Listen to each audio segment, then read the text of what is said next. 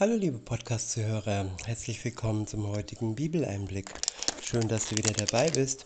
Heute habe ich ein Kapitel aus dem ersten Johannesbrief. Es ist das Kapitel 3. Ich verwende die Übersetzung Schlachter 2000. Ab Vers 1 heißt es, Seht, welch eine Liebe hat uns der Vater erwiesen, dass wir Kinder Gottes heißen sollen. Darum erkennt uns die Welt nicht, weil sie ihn nicht erkannt hat. Ja, jeder Mensch ist seit Geburt ein Geschöpf Gottes. Jeder Mensch wurde von ihm erschaffen. Aber nicht jeder Mensch ist Kind Gottes.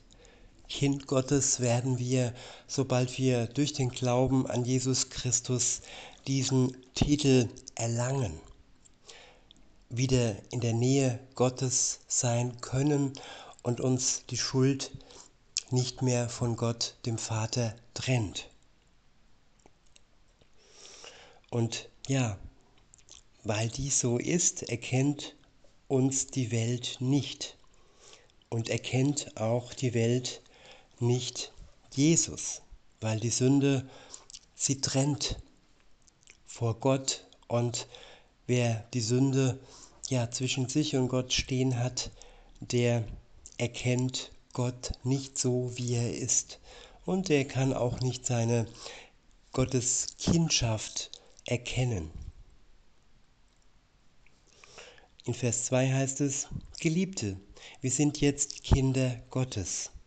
Und noch ist nicht offenbar geworden, was wir sein werden was wir sein werden. Wir wissen aber, dass wir ihm gleichgestaltet sein werden, wenn er offenbar werden wird, denn wir werden ihn sehen, wie er ist. Ich wiederhole, Geliebte, wir sind jetzt Kinder Gottes und noch ist nicht offenbar geworden, was wir sein werden. Wir wissen aber, dass wir ihn dass wir ihm gleichgestaltet sein werden, wenn er offenbar werden wird. Denn wir werden ihn sehen, wie er ist. Ja, hiermit ist die Wiederkunft Jesu gemeint. Dann werden wir verwandelt, dann bekommen wir den gleichen Körper der Marke Himmel, wie ihn Jesus hatte dann ja, zeigt er uns sich und wir werden sehen, wie er wirklich ist. In Vers 3 heißt es, und jeder, der diese Hoffnung auf ihn hat, reinigt sich, gleich wie auch er rein ist. Ich wiederhole, und jeder, der diese Hoffnung auf ihn hat, reinigt sich, gleich wie auch er, Jesus, rein ist. Ja, hier geht es um den Glauben an Jesus Christus. Wer die Hoffnung an ihn hat, der wird durch seinen Glauben gereinigt und wird rein werden, gleich wie auch er rein ist. In Vers 4 heißt es, jeder, der die Sünde tut, der tut auch die Gesetzlosigkeit. Und die Sünde ist die Gesetzlosigkeit. Ja, Menschen, die bewusst und offensichtlich die Sünde tun, ja, die wollen nichts von Gott wissen. Christen sündigen auch ab und an, wenn sie sich verführen lassen und wenn sie schwach werden und den Blick nicht mehr genau auf Jesus richten. Aber das ist keine bewusste Sünde, so wie die, die ähm, nicht mit Jesus unterwegs sind. Sie haben nur die Sünde, sie haben nur die Gesetzlosigkeit und das Wort Gottes bedeutet ihnen nichts. In Vers 5 heißt es, und ihr wisst, dass er erschienen ist, um unsere Sünden um unsere Sünden hinwegzunehmen. Und in ihm ist keine Sünde. Ich wiederhole, Und ihr wisst, dass er erschienen ist, um unsere Sünden hinwegzunehmen. Und in ihm ist keine Sünde. Ja, Jesus ist vollkommen sündlos. Als er hier das erste Mal auf der Erde war, hat er keine einzige Sünde begangen.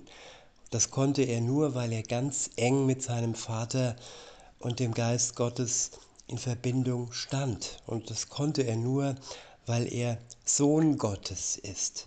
Er ist nicht ähm, wie alle Gläubigen Kind Gottes, nein, er ist ja Gott gleichgestellt. Er steht praktisch auf einer Ebene mit Gott und ist der Einzige, der in der Lage war, die Sünde hinwegzunehmen. Wir können das nicht durch gutes Verhalten und durch Aufrechnung von, ja, von Werksgerechtigkeit. Nein, das können wir nicht, denn jede einzelne Sünde, die wir begehen, mag sie noch so in Gänsefüßchen klein sein, ja, sie trennt uns vor Gott. Und wenn sie uns von Gott trennt, dann ist es nötig, dass da jemand kommt, nämlich Jesus Christus, der unsere Sünden hinwegnimmt. Er, in dem keine Sünde ist. In Vers 6 heißt es, wer in ihm bleibt, der sündigt nicht. Wer sündigt, der hat ihn nicht gesehen und nicht erkannt. Wiederhole, wer in ihm bleibt, der sündigt nicht. Wer sündigt, der hat ihn nicht gesehen und nicht erkannt. Ja, Menschen, die bewusst in der Sünde leben, die haben Jesus nicht erkannt. Sie haben ihn nicht gesehen. In Vers 7 heißt es, Kinder, lasst euch von niemandem verführen. Wer die Gerechtigkeit übt, der ist gerecht, gleich wie er gerecht ist. Ja, Kinder Gottes, die sind hier gemeint im Vers 7, wo es heißt, Kinder, lasst euch von niemandem verführen. Das ist die Möglichkeit, die besteht, wenn wir uns verführen lassen von Menschen, die ja vom Teufel gesteuert werden oder vom, vom Teufel selbst, wenn wir uns von ihm verführen lassen, ja, dann fallen wir ab von Gott und brauchen ihn und seine Vergebung. Weiter heißt es, wer die Gerechtigkeit übt, der ist gerecht, gleich wie er, Jesus, gerecht ist. In Vers 8 heißt es, wer die Sünde tut, der ist aus dem Teufel. Denn der Teufel sündigt von Anfang an. Dazu ist der Sohn Gottes erschienen, dass er die Werke des Teufels zerstört ja, die Werke des Teufels zerstört, die Sünde zerstört. Wer an ihn glaubt, an Jesus Christus, der lebt in Verbindung mit seinen, seinem Geist und der, ja, möchte nicht sündigen. Der, der Wunsch und der Wille zur Sünde, der besteht nicht in einem Christen. Wie gesagt, wenn er sündigt, dann wird er verführt. Und insofern sollen Christen aufpassen, dass sie sich nicht vom Teufel verführen lassen. In Vers 9 heißt es, jeder, der aus Gott geboren ist, tut nicht Sünde, denn sein Same bleibt in ihm und er kann nicht sündigen, weil er aus Gott geboren ist. Ich wiederhole, jeder, der aus Gott geboren ist, tut nicht Sünde, denn sein Same bleibt in ihm und er kann nicht sündigen, weil er aus Gott geboren ist. Ja, das ist die Wiedergeburt, das ist das geistige Leben, das wir leben, wenn wir uns zu Jesus Christus hin bekehren, wenn er uns unsere Schuld vergibt, dann ja, sind wir geistig mit Gott verbunden und dann können und wollen wir nicht mehr sündigen. In Vers 10 heißt es, Daran sind die Kinder Gottes und die Kinder des Teufels offenbar. Jeder, der nicht Gerechtigkeit übt, ist nicht aus Gott. Ebenso, wer seinen Bruder nicht liebt. Denn das ist die Botschaft, die ihr von Anfang an gehört habt, dass wir einander lieben sollen. Nicht wie Kain, der aus dem Bösen war und seinen Bruder erschlug. Und warum erschlug er ihn? Weil seine Werke böse waren, die seines Bruders aber gerecht.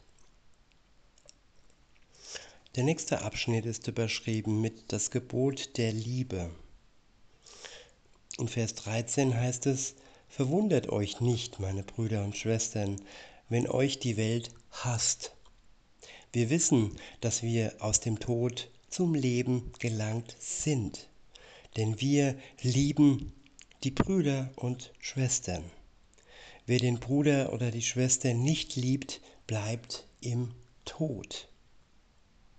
Ja, die Liebe ist das Erkennungs, Erkennungszeichen eines Christen. Wer nicht in der Lage ist, seinen Bruder oder seine Schwester zu lieben, ja, der bleibt im Tod. In Vers 15 heißt es, jeder, der seinen Bruder hasst, ist ein Mörder. Und ihr wisst, dass kein Mörder ewiges Leben bleibend, bleibend in sich hat. Ja, Hass wird hier gleichgesetzt mit Mord. Und wer andere und gerade ja seine Brüder und Schwestern hasst, der tötet sie. Und auch ja Feinde, unsere Feinde sollten wir lieben. Auch da ist es das Erkennungszeichen eines Christen, dass sie durch den Geist Gottes ihre Feinde lieben können.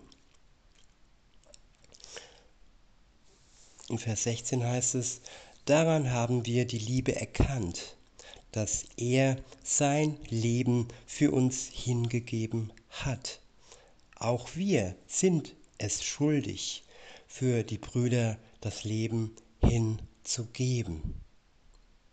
Ja, Jesus hat sein Leben für uns hingegeben und durch den Glauben an ihn sind wir erlöst, befreit und dürfen uns Kinder Gottes nennen.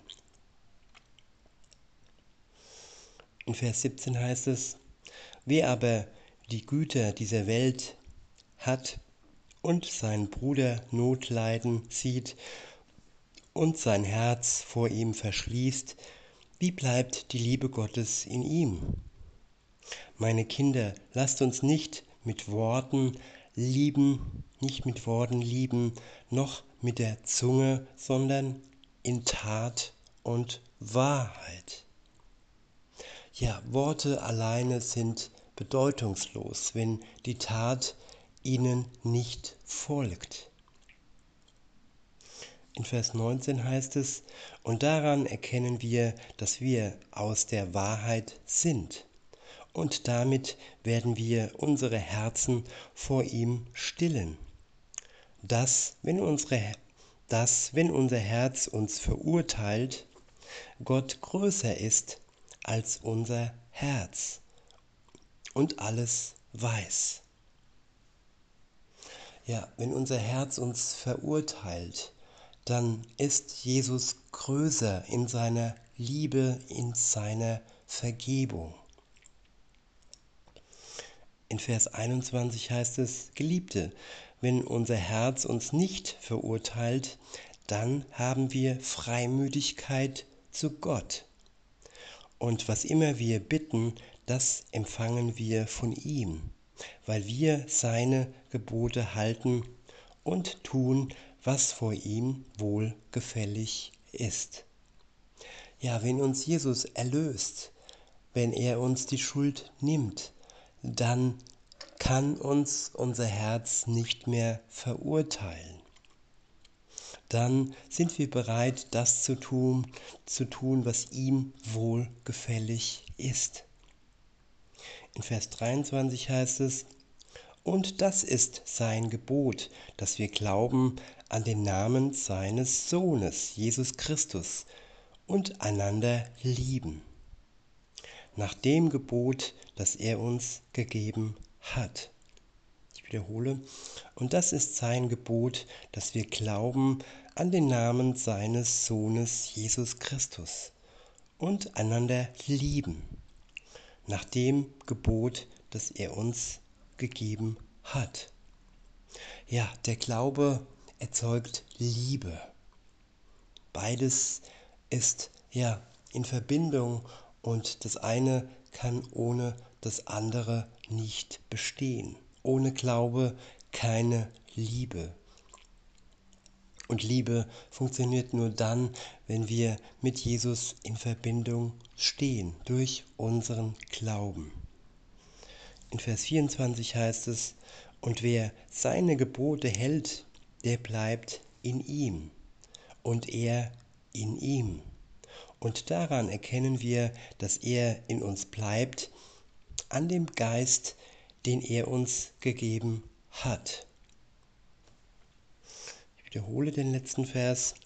Und wer seine Gebote hält, der bleibt in ihm und er in ihm.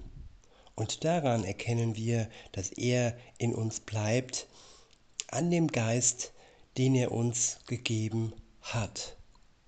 Ja, der Geist Gottes ist das Erkennungszeichen für uns selbst, dass wir mit Jesus in Verbindung stehen, dass wir an ihn glauben. Der Geist erklärt uns das Wort und durch den Geist wird die Liebe Gottes in uns ausgegossen.